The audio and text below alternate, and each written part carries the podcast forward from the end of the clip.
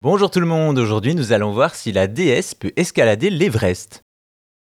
Une console, c'est fragile, et entre la chaleur, la lumière, le froid, l'humidité et autres facéties climatiques, la santé d'une console peut être facilement mise à rude épreuve. Aussi, emmener sa console sur le toit du monde semble une mauvaise idée, sauf pour une d'entre elles, la Nintendo DS.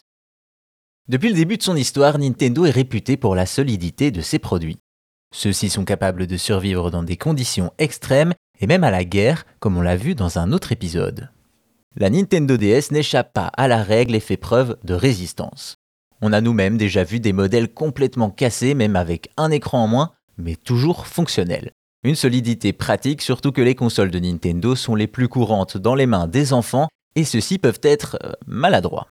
Cela dit, ce ne sont pas des enfants qui vont emmener la DS dans une expédition extrême. C'est ainsi que l'on retrouve un certain Neil Muller, un alpiniste aventurier qui n'a pas peur des défis.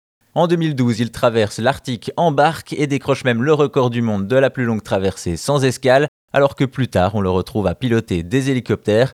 Visiblement, rien n'arrête Neil. Avant tout cela, en 2005, Muller se lance dans une de ses premières expéditions dangereuses, gravir le mont Everest, plus haute montagne de la planète il va réussir avec dans son pactage de quoi se distraire lors des moments de repos, sa Nintendo DS. Bien entendu, lors d'une telle expédition, beaucoup de matériel électronique fait partie de l'aventure, et vous le savez, électronique et conditions climatiques difficiles ne font pas bon ménage. Pourtant, lors d'une interview, Neil Muller va se livrer sur le sujet et déclarer que de tous les équipements qu'il a emmenés, la Nintendo DS est celle qui a le mieux résisté. Le vent, le froid et l'humidité sont venus à bout d'un PC portable et de la plupart des lecteurs MP3. Décidément, la montagne est redoutable, mais pas pour la DS.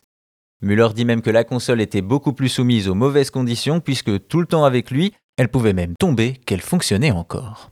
Au final, cette histoire participe un peu plus à la légende de la solidité des consoles Nintendo en plaçant la Nintendo DS sur le toit du monde.